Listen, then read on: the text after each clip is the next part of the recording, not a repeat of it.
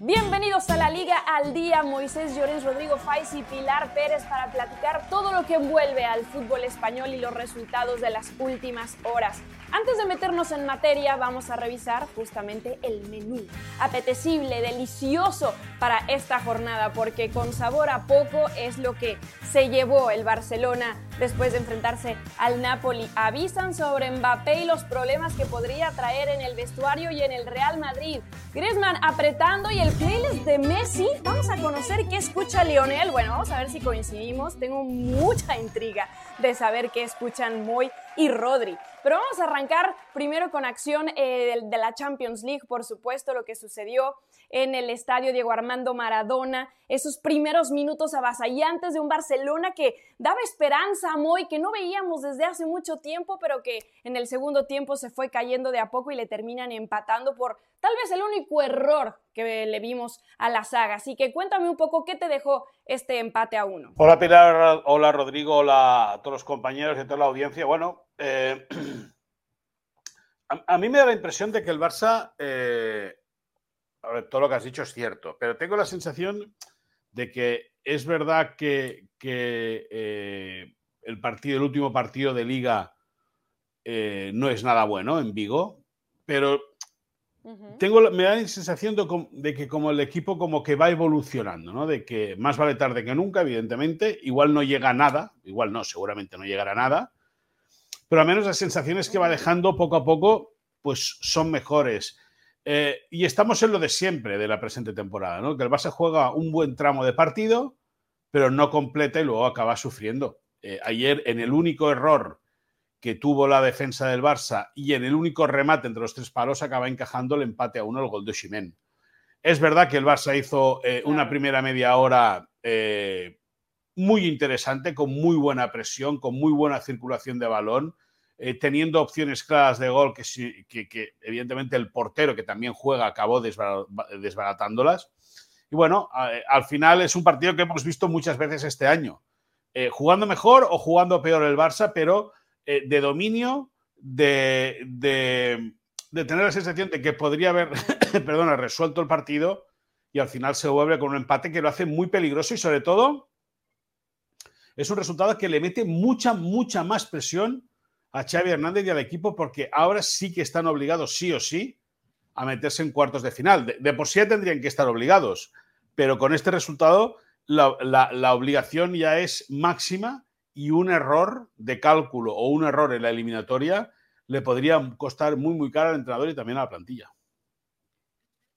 Claro, vamos a revisar los números, Rodri, antes de seguir con este tema para ver si lo que estamos eh, hablando coincide con los numeritos, ¿no? Porque la posesión, bueno, tampoco fue muchísima para el Barcelona, aunque evidentemente en remates al arco, en oportunidades creadas, en ataques peligrosos, bueno, pues estuvo por ahí el Napoli. De pronto, o sea, ese, e, e, esa llegada de Osimhen me parece que fue el primero al arco que tuvieron y terminó siendo gol. Así que coincides con lo que dice Moy, o sea, es un poco más de lo mismo, solo que con un poco mejor fútbol, con un poco mejor desarrollo, porque al final parecía que el Barcelona podía llevarse esa victoria y bueno, ya lo dijimos, ¿no? O sea, cuestión de desenfocarse un minuto y les cuesta. Además que Íñigo lo estaba haciendo bien. Sí, pero por ejemplo, es que Íñigo para mí, Pilar, el saludo para ti, para Moy y para toda la gente, para mí Íñigo es el ejemplo perfecto, hace muy buen partido, pero de repente en un momento, ¡pum!, desconecta y ¿qué pasa? Que el Nápoles te empata. Y seguramente, si comparamos el Barça de anoche con el Barça de los últimos dos meses, yo estoy con Moy. Yo creo que hay brotes verdes. Yo creo que el equipo jugó en fases del partido muy bien, pero hay un momento que ya sea por tema táctico, por físico, yo físicamente al Barça le veo muy flojo, eh, que de repente el equipo se cae y cede la posesión de la pelota al, otro, en este caso al Nápoles, al otro equipo que está en el terreno de juego, y es cuando ese equipo, que seguramente esté más eh, preparado a nivel físico, pues coge y te empata el partido. Un partido que para mí creo que a nivel, o visto lo visto, hasta los 50-60 primeros minutos, eh, creo que era merecimiento de parte del Fútbol Club Barcelona para llevarse la victoria y esa ventaja de vuelta a Cataluña. Yo, insisto, creo que hay brotes verdes, pero también es cierto que hay que contextualizar un poco todo, porque primero, Creo que está muy lejos el Barça del punto óptimo que todo el mundo espera del Barça. Y segundo, hay gente que ayer jugó muy bien, como por ejemplo Lewandowski, que ayer me recordó con la definición no obviamente al gran delantero que enamoró a toda Europa en el Bayern de Múnich, pero eh, dio la sensación de que era algo más parecido al delantero que buscaba el Barça y Pedri. Pero el tema es ese, que creo que estos dos eh, jugadores están dando una versión muy, muy, muy lejana de lo que es su punto óptimo. Creo que mejora mucho al Barça, pero es que le falta todavía. Ese es el problema que yo veo al Barça. ¿Que de dónde viene? Efectivamente, brotes verdes e incluso muy verdes, pero todavía le falta mucho para competir en Europa porque recordemos, ayer empatas después de ponerte por delante del marcador frente a un equipo que estrenaba hacía día y medio al tercer entrenador en lo que va de temporada.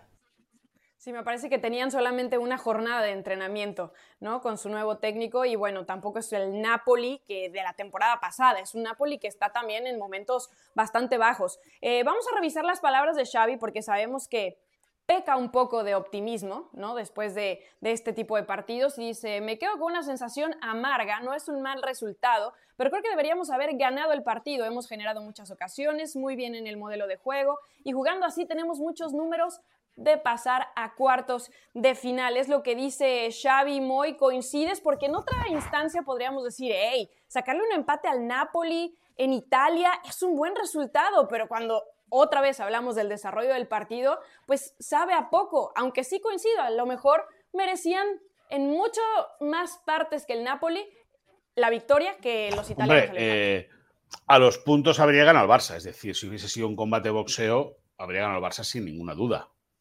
Pero claro, esto no es boxeo, esto es fútbol. Y se trata de meter la pelotita. Y si el Barça remata, eh, eh, antes lo hemos visto, creo que eran 14 veces y 6 o 7 entre los tres palos y solo metes una, pues ahí lo vemos, ¿no? 11 remates, 11 remates, 6 entre los tres palos, que está bien, que es más de la mitad entre los tres palos. Es decir, ahí hay 5 intervenciones del portero y el gol, que está muy bien. Eh, pero claro, eh, eh, se trata, se trata de, marcar, como decía Cruyff, ¿no? Si te meten tres, pues tú marcar cuatro y ganar el partido. Por eso te decía antes que se le, se le pone como muy. como mucha más presión al equipo el hecho de tener eh, que ganar sí o sí la eliminatoria. Y para ganar la eliminatoria es de ganar el partido. Y el Napoli lo tiene muy. ¿Te condiciona Monjuic eso? Sí. Hablando de ese tema, ¿te condiciona el hecho de que sea claro. Eh, tú fíjate una cosa, fíjate una cosa, Pilar, te lo voy a argumentar muy fácil. En Liga, el Barça perdió tres partidos en casa. Contra el Madrid, contra el Girona y contra el Villarreal y fuera de casa no ha perdido. Es decir, que al jugar, al jugar, eh, jugar en casa al Barça le, está costando. En Champions es verdad que pierde contra el Shakhtar y contra el Amberes de visitante, ya con el grupo prácticamente eh, eh, resuelto, pero al Barça en casa le, cuesta, se le atraganta jugar en casa, porque no es el Camp Nou, ya es verdad lo que dijo Xavi, él ya lo argumentó a principio de temporada, de que es muy diferente jugar en el Camp Nou que jugar en un estadio, en, un campo como es el Olímpico, y con el tiempo eso le está dando la razón. Eh, el, Napoli tiene un planteamiento muy sencillo. Primero que va a tener tres semanas para preparar el partido. Y segunda... Sí, va a llegar un poco más entendiendo ahí, ahí voy, ahí voy. y, ya claro, y luego que el Napoli va a salir al empate cero. Que el Napoli eh, eh, puede arriesgar hasta el minuto 80 y en el minuto 80 decir, vamos al ataque, vamos a ver qué pasa, vamos a buscar una contra. Pero en ese sentido, eh, eh, claro, que, que Xavi diga que está 51-49, bueno, sí, realmente yo creo que el Barça es superior al Napoli. Yo y mucha gente por lo que hemos visto. Pero ni yo ni la mucha gente juega y, cada partido es diferente. Y de aquí tres semanas, ¿cómo están los equipos? ¿no? ¿Cómo estarán condicionados? Lesiones, eh, posibles dolencias bueno, eh, va a ser un partido muy interesante, muy, muy interesante, como, como el de la, visita del Leipzig al, al, Bernabéu o, la visita del Inter al, al, Metropolitano, ¿no? Creo que quedan unos, unos octavos de final realmente preciosos, pero el Barça está muy presionado y tiene que ganar sí o sí. Antes de pasar a la previa contra el Getafe, que es su siguiente partido, eh, Rodri, yo quiero eh, tocar otras declaraciones de Xavi que no vimos ahorita, que es acerca de eh, los cambios. Él dijo que no necesitaba hacer cambios antes porque el equipo se veía bien, no era un tema físico, no era un tema de cansancio, que simplemente terminó haciéndolos en el momento por, por buscar, ¿no? Eh, algo más para el encuentro. ¿Coincides con eso? Porque pues termina saliendo Lamin Yamal, termina saliendo Pedri y pues de alguna manera son algunos elementos que te estaban dando opciones, pero desde mucho antes de que salieran de cambio parecía que necesitaban algo más de aire.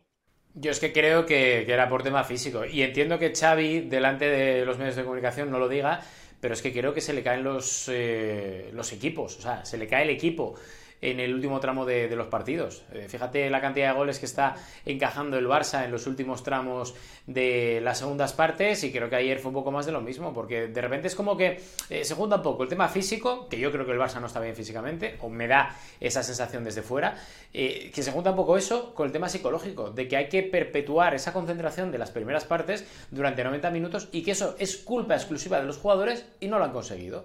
El ejemplo es el de Íñigo ayer, que te comentaba al principio, Pilar. El hecho de hacer muy buen partido, creo que un partido muy serio, y de repente, ¡paf! Desconectas, ¿y qué pasa? Que con la que desconectas, el Nápoles no te va a perdonar. Y Oshimen es un jugador que cuando huele sangre incaldiente. Y es lo que le ocurre, que al final pierdes esa ventaja que tenías después de, insisto, brotes verdes, en un partido en el que yo vi al Barça mucho mejor que en otros partidos, o casi os diría que en los últimos dos, tres meses, y que al final pagas caro ciertos errores de concentración y ciertos errores también de planificación física que lastran muchísimo al equipo desde hace tiempo. Claro, su primer cambio terminó siendo al minuto 80. O sea, básicamente se acababa el partido. Pero bueno, a lo pasado pasado y a lo que viene hay que ponerle el ojo muy porque se viene el partido contra el Getafe. Evidentemente el Barcelona, como bien dices, tiene que pues salir, dar la cara, demostrar en este encuentro contra un equipo que también está luchando por la suya. Pero, ¿qué es lo que tiene que hacer en este choque, Xavi? Tratar de jugar como esos primeros minutos contra el Napoli, eh, ganara como sea, porque todavía tiene opciones de meterse, no en el primer lugar, pero pues en la parte de arriba, ¿no? Segundo, momentáneamente, dentro de la tabla. ¿Qué es lo que debe salir a hacer? Bueno, pues eh, debe salir a ganar, sin ninguna duda.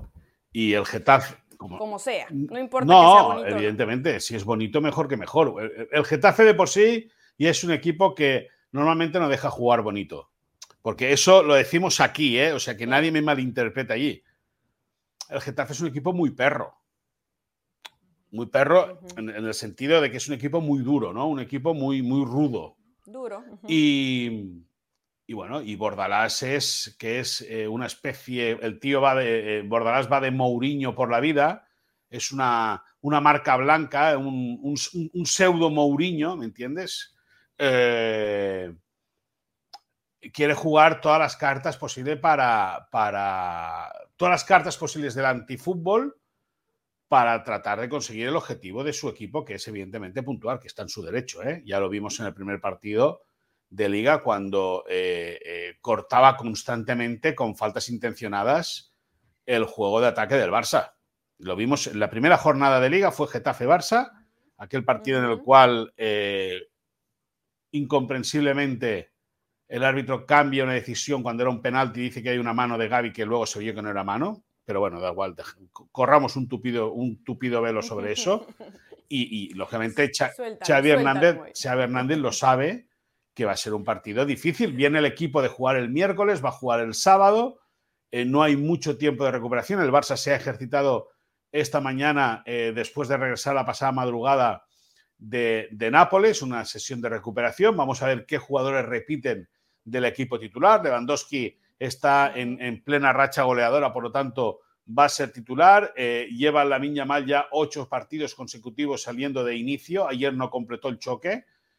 Bueno, eh, va a ser un partido difícil porque el Getafe también es verdad que es un equipo que ha ido de menos a más a lo largo de la temporada, que tiene a Borja Mayoral eh, como, como máximo artillero español del campeonato, con todo merecimiento para ir a, la Eurocopa. Sería justo que Borja fuese a la Eurocopa por, por su rendimiento. Ahí, ahí, lo vemos, ¿no? Borja Mayoral con 15 goles y una asistencia. O sea, es, son números tremendos. Y luego Álvaro Morata 13 y 1. Por cierto, algún día deberíamos hablar de Adrià Carmona, que es un exfutbolista del Barça, exfutbolista del, del Milan, que con 27, 28 años decidió retirarse para dedicarse a ser coach de futbolistas y casualmente lleva a Borja Mayoral y a Alvarito Morata, dos de los mejores goleadores españoles del momento, casualmente.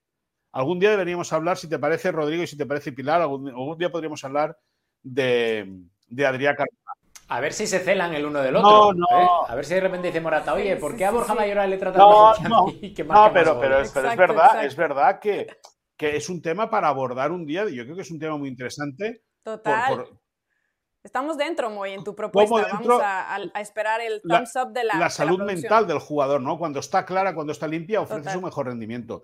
Y Borja Mayoral, el, el sábado, puede poner aprietos al, al, al, a, la, a, la, defensiva del Barça, que no pasa en su mejor momento. Sí. No, no pasa su mejor momento. Y además, e, es verdad que el Getafe no tiene el resultado en casa del Barcelona, pero los últimos partidos, Rodri, han sido bastante cerraditos, ¿eh? Entre empates, entre victoria por la mínima, de uno de otro, o sea, han sido cerrados y además hay que tomar en cuenta lo de Greenwood, que también es un reencuentro que se está esperando después de todos los rumores que hubo con el Barcelona, que si préstamo, que si no. ¿Tú cómo ves este encuentro, lo que tiene que hacer el equipo de Xavi para, bueno, pues levantar un poco ese empate, pero seguir con la tónica que le vimos de mejora?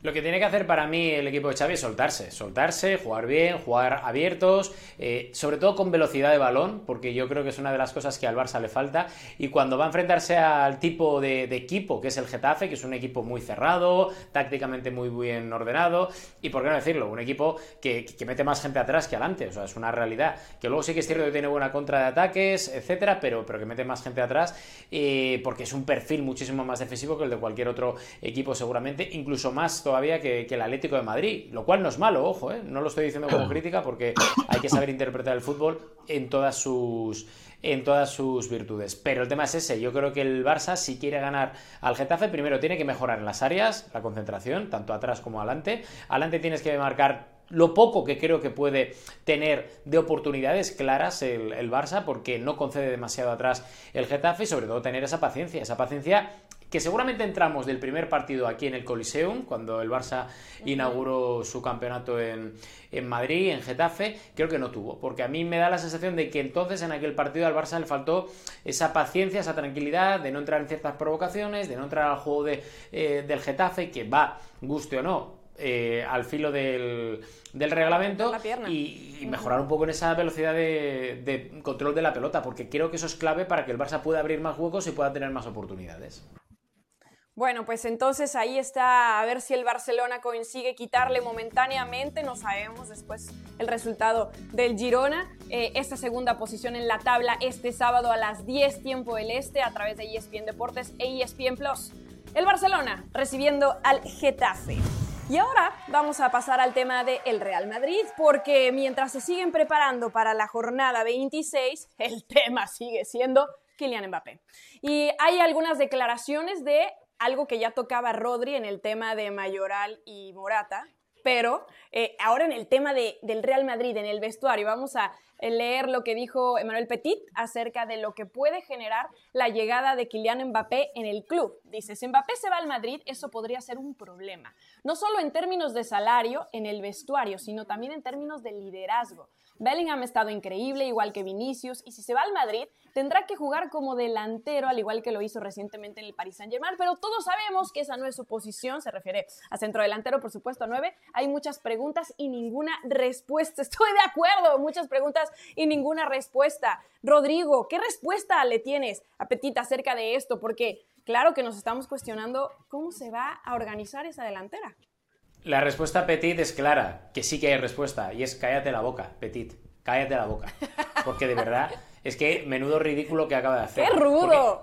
Porque... No, pero es que es verdad, Pilar, y que la gente me entienda, pero es que es en plan, ¿de verdad va a ser Mbappé un problema para el Real Madrid? Ostras, bendito problema. Bendito problema que puede haber competitividad dentro del vestuario para ganar su puesto de titular. Bendito problema que puede haber en el Real Madrid para competir por el liderazgo del equipo. O sea, es que bendito problema. Es que a mí cuando de repente empiezan a decir, no, es que puede haber un, un problema potencial con Vinicius. Bueno, pues ya se encargará Ancelotti de que ese problema se quede en competitividad. Y ya se encargará Florentino Pérez cuando llegue, si firma, porque obviamente falta la firma, está todo encaminado, pero falta la firma. Si firma Mbappé, ya se encargará Florentino Pérez de ponerle a él en su sitio y de decirle al resto del vestuario ¿dónde está el sitio de Mbappé? Pues por supuesto que Mbappé es una virtud, una virtud, un beneficio para el Real Madrid. Hombre, es que eh, yo entiendo que Petit, como francés, eh, pues pueda decir que, oye, hay un cierto, desamor, ¿vale? Con Mbappé, porque se va del Paris Saint Germain, abandona Francia. Es una salida que hace muchísimo daño al campeonato francés por el tema de los derechos de televisión. Van a dejar de ingresar muchos millones, tampoco se hizo bien en el pasado a nivel de la gestión de los mismos. Y yo entiendo que Petit pueda sufrir y le pueda parecer mal porque esa marcha o esa huida o esa salida, llamémosla X, de Mbappé hacia el Real Madrid o hacia cualquier otro equipo, pues es obvio que, que es un problema para ellos, pero ya está. O sea, y Petit es jugador de fútbol, sabe perfectamente lo que es un vestuario y le puedo dar la razón en que puede haber algún recelo a medio plazo, pero sabiendo cómo es ahora mismo Petit, que es comentarista, debería de contextualizar y sobre todo de informarse un poco más. Y cuando digo informarse es ver cómo está, porque hay mucho francés también en el vestuario del Real Madrid. Y ahora mismo el vestuario del Real Madrid es y lo digo abiertamente, tal y como se ve en redes sociales. Es un grupo de gente que se va muy bien entre ellas, que son colegas entre ellos y que al final Mbappé viene a sumar porque sabe cuál es su rol, sabe cuál es eh, el ambiente que hay y precisamente viene a sumar y a aportar de su lado. A ver, mira, Moy hasta se estaba mordiendo las uñas, yo también me las voy a morder porque siento que me va a decir Rodrigo a mí, Moy, que me calle la boca. No, a ti Pero yo sí creo igual, que podría... que podría eh, entrar un poco los egos, un poco el tema de cartera. Lo hemos visto en el mismo Madrid, lo hemos visto en otras instituciones. Cuando hay estos jugadores top que se están cada vez valuando más y más, pues siempre hay ese ego y esa competencia. Yo entiendo lo que hoy es el vestidor del Real Madrid, pero también estás metiendo a un ente que no solamente le ha hecho el feo a tu institución en varias ocasiones en el pasado, sino que además pretende ser el mejor pagado, pretende ser el líder y pretende ser pues la joya de la corona. Hombre, según a quien escuches, porque parece que al final, según qué medio leas y según a través de qué medio te informes, parece que Mbappé va a, pagar dinero para jugar en el Madrid. Porque claro, eh, parece que... No, va a perder dinero, de hecho. O no. Pero todo eso lo van a compensar con otras cosas. yo no sé si va a perder el dinero o no va a perder dinero. Eso es lo que nos quieren hacer. ¿Tú, tú, tú te irías a trabajar a otro lado perdiendo dinero? Teniendo la oportunidad de seguir ganando lo que estás ganando ahora? Ah, pues ya está. y, entonces Mis arcas no están tan llenas, muy. Qué demagogia, Mbappé, no, no, demagogia. No, mis arcas estén rebosadas, yo ya pienso en otra cosa. Ninguna. El altavoz mediático madridista está funcionando a todo trapo para tratar de tapar unas cosas que ya con el tiempo se verán. Dicho eso, dicho eso, eh, al final, a mí Mbappé, y lo digo con todo el cariño y todo el respeto del mundo a los mexicanos, ¿eh? te lo digo a los mexicanos porque es un público en el cual nosotros trabajamos mucho desde aquí. Y es todo destructivo. Bueno, yo soy mexicano. Y es todo destructivo. Es decir, cuando un compatriota saca la cabeza y tiene la opción de triunfar, hay que apoyarle. Hay que apoyarle.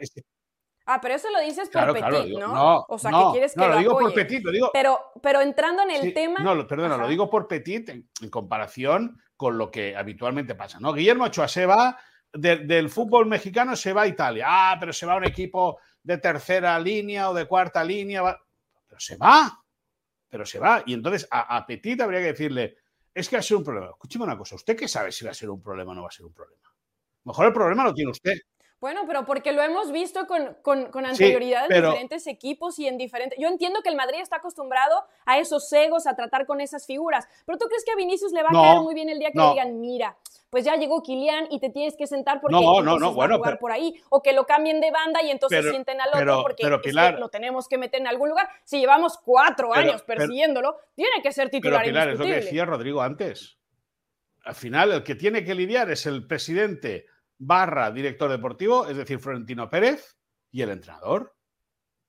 O sea, ¿qué, va a opinar Petit a falta de, primero que no está oficializado el fichaje, punto número uno. Ni firmado. Punto número dos. Pues es que ya casi lo sentimos tú, tú, lo sientes así porque eres madridista. Y queda febrero, marzo, abril, mayo, junio, cuatro meses. Que, nos estamos anticipando de aquí cuatro meses, pero ¿qué, sabe? ¿Qué, bueno, entonces, ¿qué se imaginan? O sea, Rodri, ¿tú qué te imaginas? ¿Que va a llegar Kilian y le van a hacer el pasillo? Evidentemente. Le van a, decir, bienvenido, amigo, y se van a tomar de las manos y van a dar vueltas en la rueda de San Miguel y todos traen su caja de miel. ¿Qué te imaginas? No, pero vamos a ver, Pilar, vamos a ver, que hay mucha gente que, todavía no se entera. Eh, Vinicius, brasileño. Camavinga, francés. Son los dos mejores amigos que hay en el vestuario y viajan juntos. El otro día fueron a Marruecos a un evento que tuvo benéfico que el brasileño. Y, va a ser algo muy parecido. No, no, sé si será igual a nivel de relación, pero es que ahora mismo la atmósfera que hay dentro del vestuario. Y esto es información. O sea, esto no es opinión, ¿vale? Esto es información. La atmósfera que hay en el vestuario del Real Madrid es inmejorable. Es inmejorable. Y yo no sé si le van a hacer eh, paseo, collejas. Y no va a llegar a mover ni un céntimo eso, ¿no? Pues, de momento va a llegar a mejorarla más. De momento no, Pilar. Pero otra cosa que sí que es cierto que yo, y lo comentamos aquí la semana pasada, es que de repente llega Mbappé y alguien que está acostumbrado a jugar mucho durante los últimos años dice, hombre, es que a nivel deportivo Mbappé llega y va a ser titular porque es el mejor jugador del mundo, seguramente junto con Haaland, guste más o menos o los ordenemos como nos eh, parezca y que ese jugador puede decir, oye, yo necesito jugar todos los partidos porque si no, no brillo, no estoy cómodo y pide su salida. Bueno, pues que sea por eso. Pero el hecho de... A Mbappé ya le está zurrando eh, Neymar el otro día liqueando un, comentario en el que decía que él no brilló porque el ego de Mbappé era tremendo. Gente malmetiendo también con el tema de Leo Messi, eh, su relación con Mbappé en París. Ahora gente como Petit diciendo cosas que no han ni pasado y que son imaginaciones y ensoñaciones suyas. De verdad, es que hay que tener un poco de contexto de cómo llega Mbappé, de cómo es Mbappé, de lo que cuenta gente que ha estado con Mbappé y a partir de ahí ver los rendimientos y sobre todo, cuando digo rendimientos, son rendimientos de la gente que está rajando de, de Kylian Mbappé. Porque Neymar, cuando el otro día da like a ese comentario, es para que se tape después de la tontería que hizo en su día dejando También te voy a decir una también, no, y Neymar ahorita me acordé, perdón, me acordé ahorita justo de Neymar y Cavani, aquel lío que tuvieron, que quién cobraba los penales, que quién no, y qué terminó pasando con Cavani. Luego, no, no, perdón, Moy, fue una no, y luego, y luego, otra cosa, es decir, que al final sigue, escúchame una cosa, que el Madrid también tuvo la época del Madrid de los Galácticos y aquello acabó como Rosario de la Aurora, es decir, es decir, vamos a ver, lo que yo no entiendo será por, por, por querer tener protagonismo o por querer eh, eh, tener eh, bueno, el foco mediático, hablo en, ese sentido, hablo de, Petit, ¿no? Querer tener el foco mediático encima suyo por lo que sea, por algún interés comercial, no, lo sé. Pero hablar a casi medio año vista de lo que va a pasar, es que será un pitoniso, tendrá una bola de, una bola de cristal y verá qué es lo que sucede. Eh, Petit tampoco es que fuese un elemento muy sencillo. Una preocupación Petit tampoco es que ¿eh? fuese un elemento muy sencillo y conciliador. Yo te hablo de cuando estuvo en el vestuario de Barça.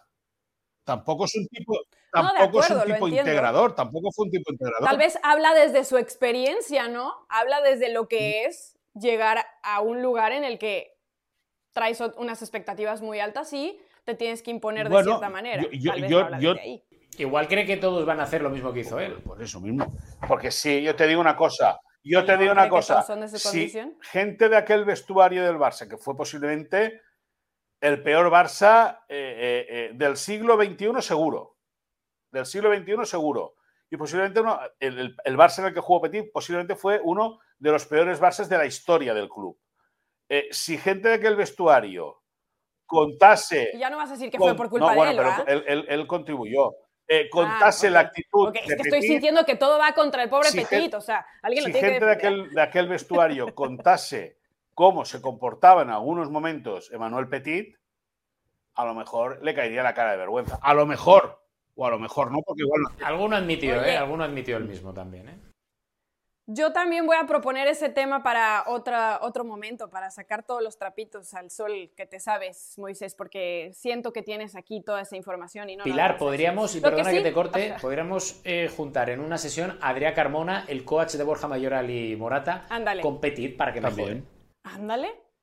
Oye. Y con Mbappé, ya puestos con Mbappé, ¿no? Y hacemos un cara a cara. Mbappé, un cara a cara y esto ya se volvió un desastre. Bueno, lo que sí vamos a soltar es eh, lo que se viene para el Real Madrid enfrentándose al Sevilla, un partido que evidentemente lleva pues una connotación sentimental por el regreso de Sergio Ramos. Em, ya habló justamente un hombre que lo ganó absolutamente todo con el Real Madrid, eh, eh, uno de los mejores defensas que ha tenido, por supuesto, el club, diciendo que se va a sentir como en casa. Fueron muchos años, ¿no? Los que pasé allí. Le tengo mucho respeto a la afición y a todo el Real Madrid. Y si marco, si llega a anotar, no lo celebraré. Pero si tengo la suerte de hacerlo y ese gol nos vale para ganar, estaré encantado porque nos vendría muy bien esos tres puntos. Sí, estoy, estoy de acuerdo con, con Sergio. Obviamente, si lo hace y le sirve a, su equipo que sigue luchando en esta eh, temporada por volver a ser lo que conocemos del Sevilla, pues qué mejor, pero está lindo, ¿no? Que diga, bueno, no lo voy a celebrar.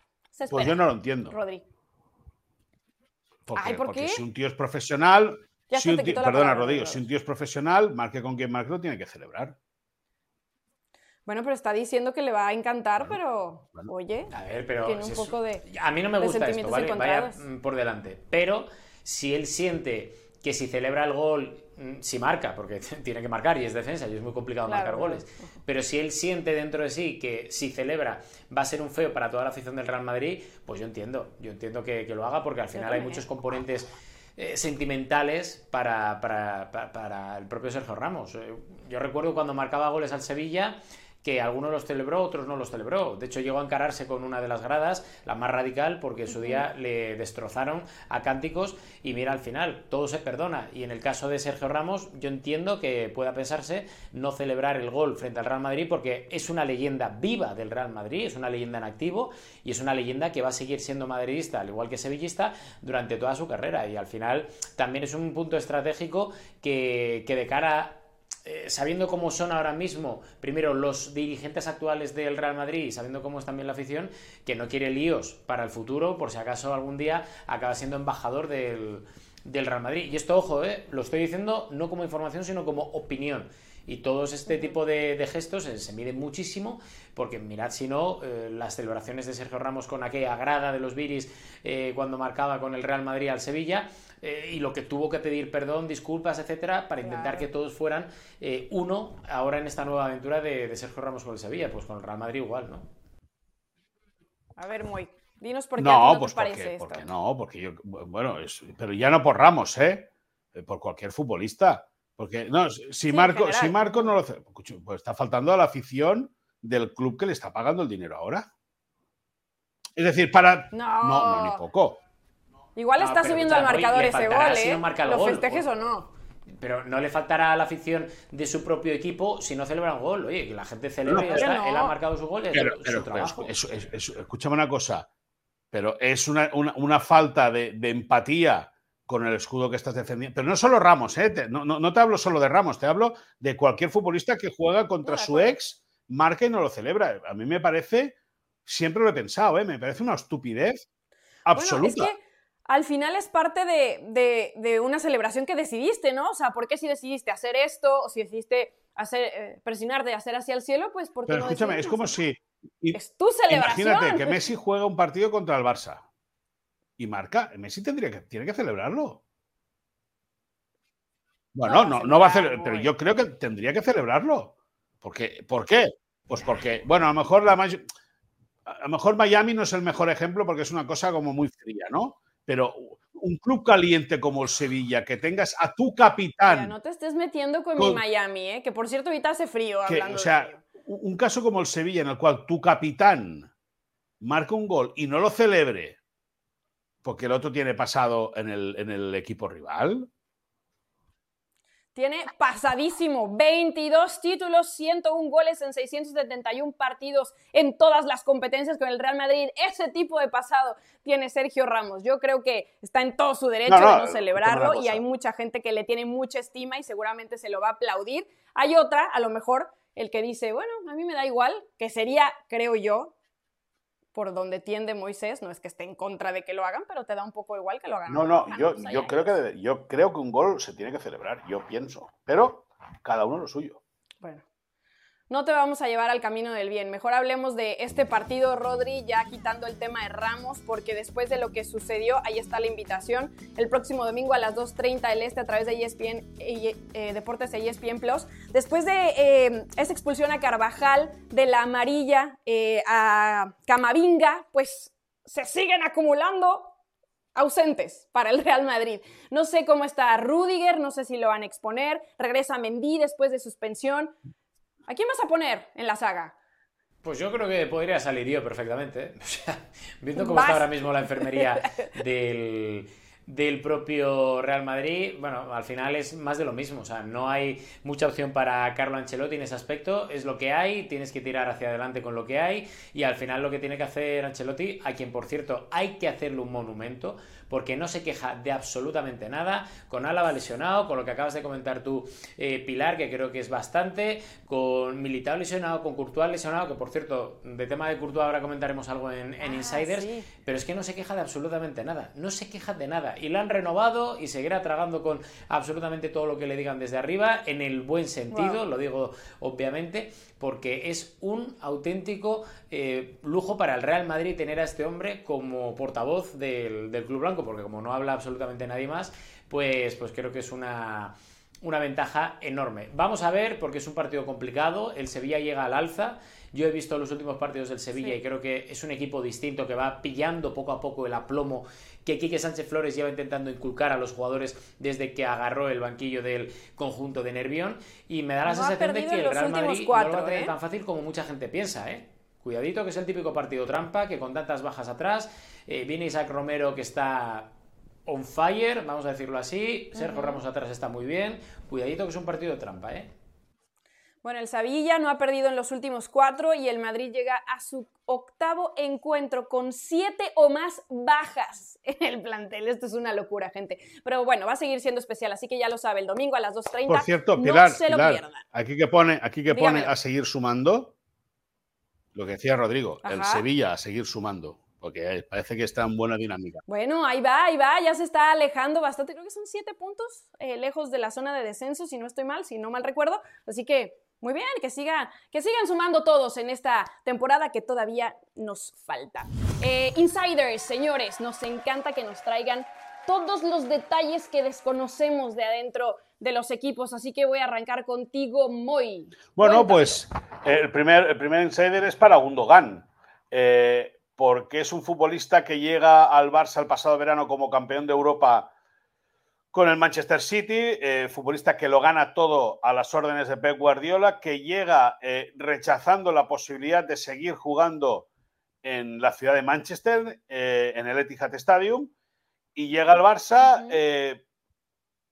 en un buen, muy buen estado de forma, es de los poquitos jugadores que no se ha lesionado, ahora por decir eso, posiblemente se vaya a romper, pero eh, en, Cállate, no, toca madera. En charlas privadas, él al resto del equipo les dijo que tenía que dar el equipo un paso al frente. Eh, a, esa, a ese mensaje se unió también y se sumó eh, Robert Lewandowski. Ambos, aquella charla privada, la han lanzado también ya de manera pública en diversas entrevistas. Recordemos que Ilkay Gundogan, después de la derrota del Barça en el clásico de Montjuic por 1-2, salió diciendo que habían cosas que no le gustaban que estaba viendo en el vestuario, eh, ha agarrado galones, ha agarrado eh, peso en el equipo, ha agarrado peso futbolístico dentro del esquema de Xavi Hernández. Se pudo ver en el partido de ayer ante el Napoli y por lo tanto... me encantó.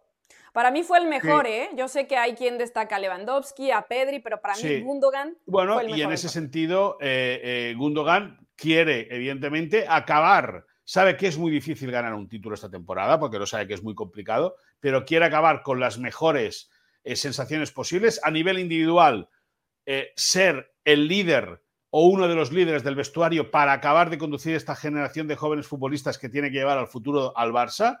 Y él se siente, pues eso, ¿no? Capacitado para hacerlo y lo está demostrando. Quería eh, dar un paso al frente, quería exigir al equipo más competitividad en un tramo decisivo del curso y no solo son palabras, sino que son hechos los de Iker Gundogan. Claro, me encanta. Lo único que nos va a faltar es consistencia, porque yo sí lo he visto desde que llegó, cómo ha tomado ese rol, esa batuta, y ahora que lo hace público, pues aún más, porque se está autoponiendo pues esa presión de cumplirlo, porque ya lo conocemos todos, pero sí, la realidad es que se necesita que sea consistente partido tras partido, como lo vimos justamente en este de Champions. Rodri, ya me adelantabas un poquito acerca de Thibaut Courtois. Cuéntamelo todo. Buenas noticias.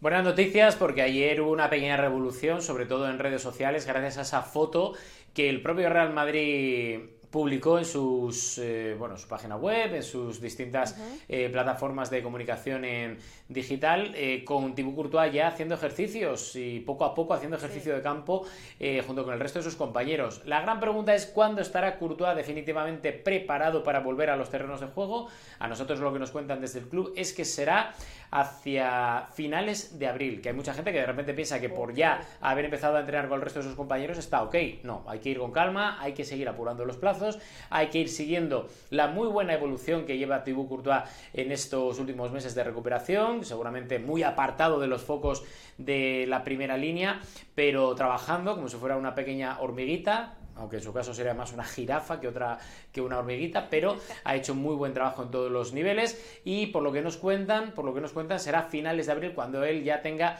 primero la confianza suficiente, segundo el trabajo realizado suficiente y obviamente la rehabilitación necesaria como para volver a los terrenos de juego con plenas garantías. Oye, que igual es antes de finales de abril, Creo que es complicado, pero obviamente se intentará. Pero él lo que quiere es volver, volver cuanto antes, pero volver bien seguro y con garantías mínimas, que es lo que le exige la afición del Real Madrid. Y creo que no hay prisa, ¿no? Se ha dado cuenta que la portería está bien resguardada, que están haciendo muy bien su trabajo. Obviamente debe querer, ansiar, anhelar estar de vuelta como cualquier deportista que quiere volver a lo suyo, pero bueno, no hay prisa, no hay por qué acelerar la situación. Así que márcalo en el calendario. Abril, así como que hay que marcar en calendario algunas reuniones importantes que se vienen. Sí, en el Barça se está trabajando eh, a destajo para tratar de eh, calibrar después de haber recibido la información de cuál es el margen salarial que va a tener el equipo, el club en este caso, para poder invertir en la ¿eh? próxima temporada.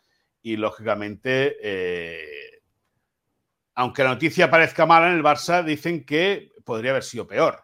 El Barça sigue arrastrando gastos de salarios de Busquets, de Jordi Alba, de Lionel Messi, de Lionel Messi y de Nikola Mirotic, un eh, ex, ex, baloncestista NBA que estuvo en el Barça y que el pasado verano tuvo que salir al, equipo de Milán para jugar la Euroliga. Eh, con todo, eh, muy poca capacidad de maniobra a día de hoy. Eh, si el Barça es capaz de activar la palanca de Barça Studios, ahí se puede suavizar. Si no, van a tener que vender a futbolistas. Claro. Ya hay algunos nombres sí, no, bueno, sí, los que nos imaginamos los nombres están ahí, los nombres están ahí y de ahí sale también la campañita en contra de Frenkie de Jong, que a mí me parece, y ya lo dijimos el lunes y repetimos hoy, me parece una campañita ridícula lo que están haciendo con Frenkie de Jong. Es decir, no, es que ha marcado un gol y no ha dado ninguna asistencia, claro, y el que saca la pelota, el que saca la pelota de atrás tiene que ser el que marque los goles y las asistencias, pero ¿esto qué es? ¿Un cost to cost de la NBA o cómo está esto? Es decir, aquí cada uno lo suyo y eh, eh, Frenkie de Jong estaría en esa lista de futurible, de futuriblemente, ya la aporta la Porta y su directiva ya lo quisieron vender, ya se encontraron con la negativa de Frenkie de no querer salir. El jugador sigue en sus 13 de querer quedarse en Barcelona. Él y su mujer, eh, que han sido o van a ser papás, están muy felices en la capital catalana, no tienen ningún tipo de intención de moverse. Otro jugador que veremos qué es lo que sucede con él es Ronald Araujo, porque el futbolista uruguayo sabe del interés serio del Bayern de Múnich por contratarlo. El conjunto alemán quiere revolucionar el equipo y ahí podría entrar la figura de Ronald Araujo. Y bueno, y luego hay futbolistas que el Barça haría bien de quitarse encima, como por ejemplo Rafinha, un jugador por el cual se pagaron 70 millones de euros, un futbolista que la lógica te decía que no podía costar eso, porque ¿dónde se ha visto que un club como el Leeds pida 70 millones de euros por un jugador que no quiere nadie más en la Premier League. Sí, se hablaba del Chelsea. ¿Y dónde se ha visto que alguien Se hablaba del Chelsea. Se decía que el Chelsea lo tenía hecho. Pero bueno, al final está en Barcelona. Y son jugadores que, evidentemente, de perfil medio bajo, por el cual se pagó mucho dinero, que el Barça va a tener que resolver de manera satisfactoria para el club la salida de la entidad. Eh, antes de pasar con el último insider de Rodri, eh, de Rodri, más o menos qué fecha hablamos para saber lo de la... No, antes del 30 de junio. Antes del 30 de junio. O sea, de aquí no nos vamos a enterar antes de que termine. No, bueno, sí, la temporada termina el 30 de junio. Antes del 30 de junio el Barça tiene que... Sí, por eso, antes de eso no lo vamos a saber. Bueno, escúchame, si lo sabemos antes lo em, explicaremos, lógicamente, pero digamos, la fecha límite es el 30 de junio. De acuerdo, muy bien, pues estaremos pendientes a ver si sale antes algo de esa información y seguro tú la tendrás porque tú estás ahí metido, casi que duermes en el vestuario. Eh, Rodri, hablemos del Atlético de Madrid, cayó por la mínima en Champions contra el Inter. Antoine Grisman ha dado algunas declaraciones en los últimos días, habló de su deseo por jugar los Olímpicos, habló de, de cómo se siente en esta nueva etapa con el Atlético. ¿Qué dirá acerca de la Champions League? No, básicamente, más que decir, lo que tiene que hacer es trabajar, trabajar para llegar a tiempo a ese partido de vuelta del Metropolitano, donde él tiene puestas todas las esperanzas para su retorno, por ese esguince que le provocó salir del terreno de juego en ese partido de ida, en el Giuseppe Meazza, y que, y que es más importante de lo que seguramente en el propio estadio mucha gente pensaba desde el eh, los servicios médicos del club. Eh, él tiene ese pequeño esguince, quiere ir poco a poco, pero obviamente quiere forzar máquinas para intentar llegar cuanto antes y sobre todo llegar a ese partido de vuelta contra el Inter de Milán en la Champions. Es lo que se quiere, es en lo que está trabajando, es en lo que incluso a nivel psicológico también se quiere centrar 100% el jugador franquicia del Atlético de Madrid, porque sabe él y el propio Simeone también lo puede confirmar que, que es un jugador importantísimo, imprescindible para el bagaje atacante y ofensivo del Atlético de Madrid, que seguramente esté también un poco cansado y fatigado, por lo cual esta lesión, no vamos a decir que le venga bien una lesión a nadie, como es obvio, pero parar eh, estos días yo creo que le puede venir bien para que los pulmones vayan recuperando la eh, la fatiga habitual y no la del último mes, que ya se le vieron signos de, o síntomas, mejor dicho, de mucho cansancio y agotamiento, por lo cual esperemos para los intereses del Atlético de Madrid que llegue a tiempo, porque si no va a tener muy complicada la remontada del equipo de Simeone. Bueno, pues entonces apretará y trabajará marchas forzadas para que así sea. Me hubiera encantado que la bronca de hoy se tratara de si festejar o no un gol a tu ex, pero no, no se trata de eso, así que vamos con nuestro tema favorito. La bronca de hoy es, ¿el fichaje de Mbappé será más importante que el de Cristiano Ronaldo? Pónganse los guantes. Y adelante, chicos, ¿quién arranca? Rodrigo. Pues yo, creo que no. yo creo que no, porque al final Mbappé es cierto que va a liderar ese Galácticos 2.0 en el Real Madrid, pero yo creo que Cristiano Ronaldo es una leyenda. Eh, Cristiano Ronaldo cuando quiso ir al Real Madrid el Real Madrid pidió eh, dar el paso al portugués lo dio, cosa que Mbappé no, aunque solo sea por esa pequeña herencia, que luego la gente en cuanto firme y se presente en el Santiago Bernabéu va a olvidar, ¿vale? Va a olvidar, pero Primero, desde la directiva no se olvidan esos feos de Mbappé al Real Madrid o esos jueguecitos. Y segundo, la afición tampoco. Yo creo que lo que supone Cristiano Ronaldo a nivel de su fichaje fue el primer gran, gran fichaje después de los Galácticos. Fue el típico fichaje que además supuso un impulso a la entidad a nivel de marketing internacional, a nivel de ganar títulos, a nivel de pegada y de goles en el terreno de juego. Cosa que yo creo que Mbappé no, más que nada porque primero, tienes el recuerdo muy, muy fresco de Cristiano Ronaldo. Y segundo, porque porque creo que, viene una tesitura distinta, diferente. Y al final yo creo que es muy, muy diferente que la importancia máxima a nivel histórico, después de todo lo que ha conseguido Cristiano Ronaldo, por lo menos de momento hace que el portugués y su fichaje tengan mucho más impacto que el de Mbappé. Bueno, al final eh, Mbappé es un futbolista eh, diferente, posiblemente más completo que Cristiano Ronaldo. Eh, Cristiano vivió mucho de esa competencia siempre él un paso por detrás de Lionel Messi. Eh, y, en, ese sentido, eh, vamos a ver cómo, cómo acaba eh, desarrollando Kylian Mbappé, que es al igual que Lionel Messi, un, futbolista que vive de su talento, ¿no? de, su potencia, de su calidad, de, una cosa natural. Cristiano fue en muchos casos eh, artificial, es un producto de gimnasio, básicamente, más allá del instinto que él tuviera eh, como goleador cuando lo, cuando lo pusieron como centro delantero, porque recordemos que Cristiano... O sea, que para ti Mbappé se parece más a Messi que a Cristiano. Eh, a, nivel, o sea, futbolísticamente, a ver, entiéndeme lo que te quiero decir. Por tema innato, sí, sin duda. Sin duda. No estoy de acuerdo. Por eso, estamos debatiendo aquí, porque si estuviéramos de Porque, a ver, es que Mbappé es potencia, es fuerza, también es gimnasio porque es mucho músculo y lo de Messi era talento. No, sí, pero, pero, pero, pero, eh, eh, talento por talento, el de Mbappé es mucho mejor que el de Cristiano. Al final, Cristiano es un producto de, gimnasio, es decir, eh, y de su ego, ¿no? Y de, y, de, y de su propia lucha interna por querer parecerse en algo a Lionel Messi, cosa que nunca consiguió. O sea, siempre estuvo, tuvo detrás el altavoz mediático madridista, lógicamente empujando mucho, pero el propio Cristiano sabía que nunca podía estar al nivel de Lionel Messi. Y eso con el tiempo lo dirá, seguro. O no, porque tiene tanto ego que tampoco se lo permitiría decir, ¿no? Pero me da esa sensación de que, de que eh, eh, Kylian Mbappé tiene más dote Mbappé. natural de talento que el propio Cristiano Ronaldo y en ese sentido lo puede aprovechar mucho mejor el Madrid, que también te digo, se va a encontrar eh, con un Barça, te lo digo por jugar a la Liga Española y por, por- por- por- por ese tete a tete, ¿no? Que se le va a buscar siempre una comparativa eh, eh, Messi-Cristiano, en este caso Mbappé, veremos con quién. A día de hoy no existe ese quién. ¿Qué puede ser?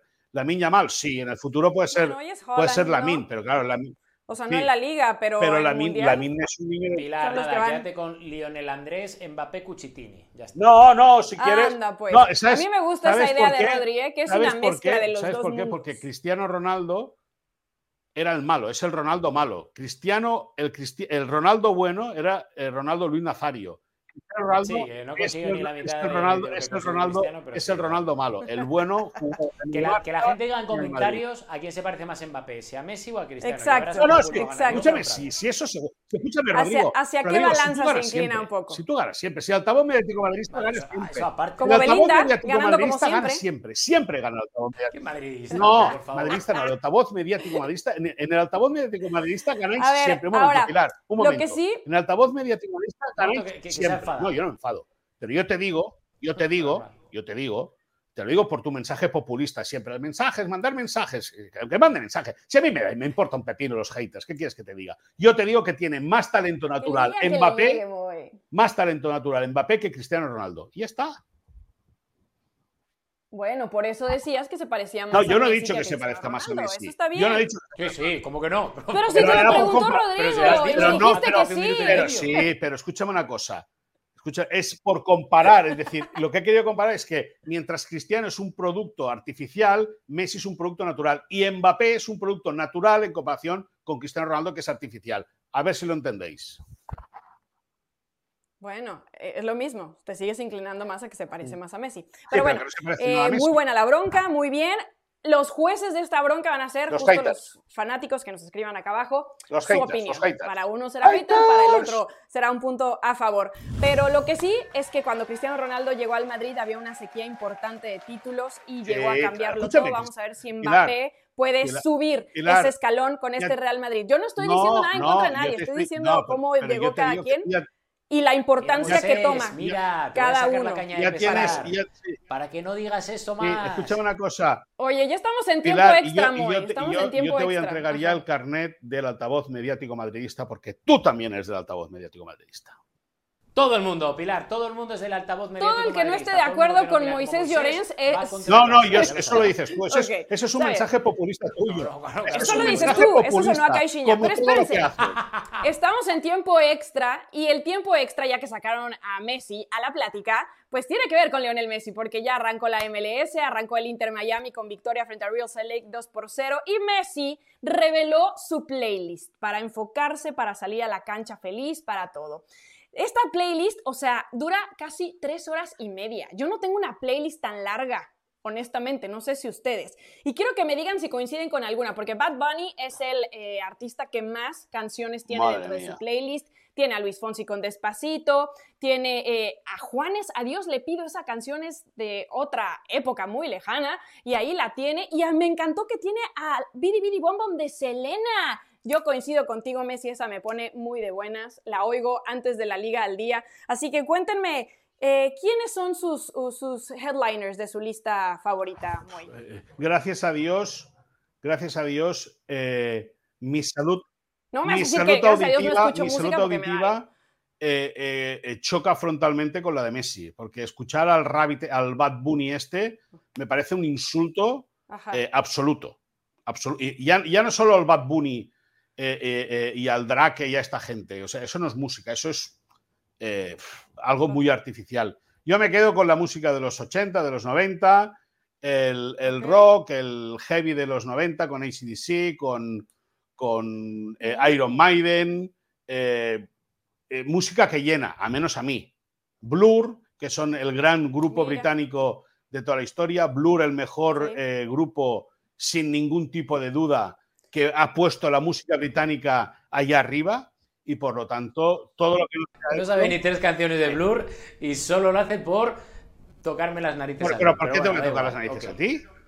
No, no, no, por nada, por nada. ¿Por qué? nada. Ajá, pasó, pasó así Eh, de. te- de hoy, Iron hoy, hoy Maiden, llevas entre lo de que de Mbappé se parece más a de Messi y que. Blur es el mejor grupo de la historia británica, como acabas de decir. Llevas un Pero, día hoy. pero- pero- pero ya está, ya está. Como voy en contra tuya, ya no tengo ni idea de nada, No, ¿no? no, no, no, no, no, Sí, sí. escucha, que- Ponga- que- Pongan que- abajo, pongan y abajo, pongan abajo. Y con Blur no es contra mí, ¿eh? Comentaritos, Quiero ver tu- comentaritos. Quiero ver tu screenshot. Screenshot de, de tu playlist, a ver si está Blur ahí. No, a ver, no. Rodri. Bueno, eh, en la de Moy no está, ya te lo digo yo, Pilar, porque miente más que habla. Y en la mía ya te digo que está Oasis, Oasis, que aquí Oasis, se dice ¿no? Oasis, Oasis. eh, los hermanos Gallagher. Y, luego está pues DJ Mace, tienes The Smiths, tienes un montón de, bueno, eh, Joy Division, bueno, un montón de grupos. ¿De qué Ahora, menos mal, menos mal, viendo el gusto musical de Leo Messi, que se dedica al fútbol y no a la Sí, música, ¿eh? Le quiero mucho a Messi, que por cierto, en su día dijo que era muy fan también de Sí, Oasis, sí, por lo cual... Ah, Sí, sí. bueno. Escúchame, Oye, un tipo, ¿qué, un qué tipo, pero le ponen a Selena? un tipo, un tipo que escucha, un tipo que escucha al Rabbit este, al Bud Bunny este, no puede escuchar nunca en la vida Oasis, Ajá. ¿entiendes? Sí, sí, lo hizo y lo dijo Sí, claro. público. Pues al igual que se puede, Moy. Ya, ya, se ya, puede. Y te voy a decir Escucha, porque Moisés, yo que te voy a soy de las cosa. personas... Te- os voy a decir Ajá. una cosa. Es que tú deberías de adorar a Oasis. Y No, te yo digo adoro- por qué. adoro Es el único grupo de música de A la Blur. historia cuyo cantante fue expulsado del Santiago Me da Bernabéu. igual. Y además Noel Gallagher, su hermano, cantó ahí y si no, que luego nos lo ponga en postproducción eh, produ- eh, nuestra producción. Eso te motiva seguro, Moy. Tocó en Montjuic, creo, con la camiseta vintage. A mí me, da- a mí me da igual, Si es que pero los Blur, los adorar. pero Blur le mete 36 a 0 a Oasis. Sí, O seguro, Oasis. Ay, Oasis, que tú, que tú. Corta aquí, escucha, Pilar, que para o- o- Oasis, verdad, Oasis, no. que tú, que tú, Bueno, solo quiero Oasis, cerrar que tú y el impostor- diciéndoles mis gustos musicales, pero no tú me y el impostor de, de Mauricio Pedrosa, vaya dos impostores también, ¿eh? Vaya dos Claro, impostores. claro, claro. Bueno, yo sí creo que hay un gusto musical para cada mood, para cada momento del día, para cada momento de la vida. Y así como ayer pude haber estado escuchando a Bad Bunny porque fui a una fiesta y me pusieron reggaetón, ¿por qué no? Al rato estoy escuchando a Radiohead porque quiero estar chill, quiero estar Buah, tranquila. no, Así que, no- gente, a quien sea que usted escuche, se lo aplaudimos. ¿Cómo de que no? Mira, ahorita te canto Karma Police y nos la pasamos muy bien. El karma, Así el que, karma te bueno. va a volver por escuchar a Bad Bunny y a Radiohead, por, poner esa, esa comparación. Bueno, disfruten su música y si coinciden con Messi, pues Adiós, cuenten. haters. Chao. Esto fue la Adiós, liga. haters.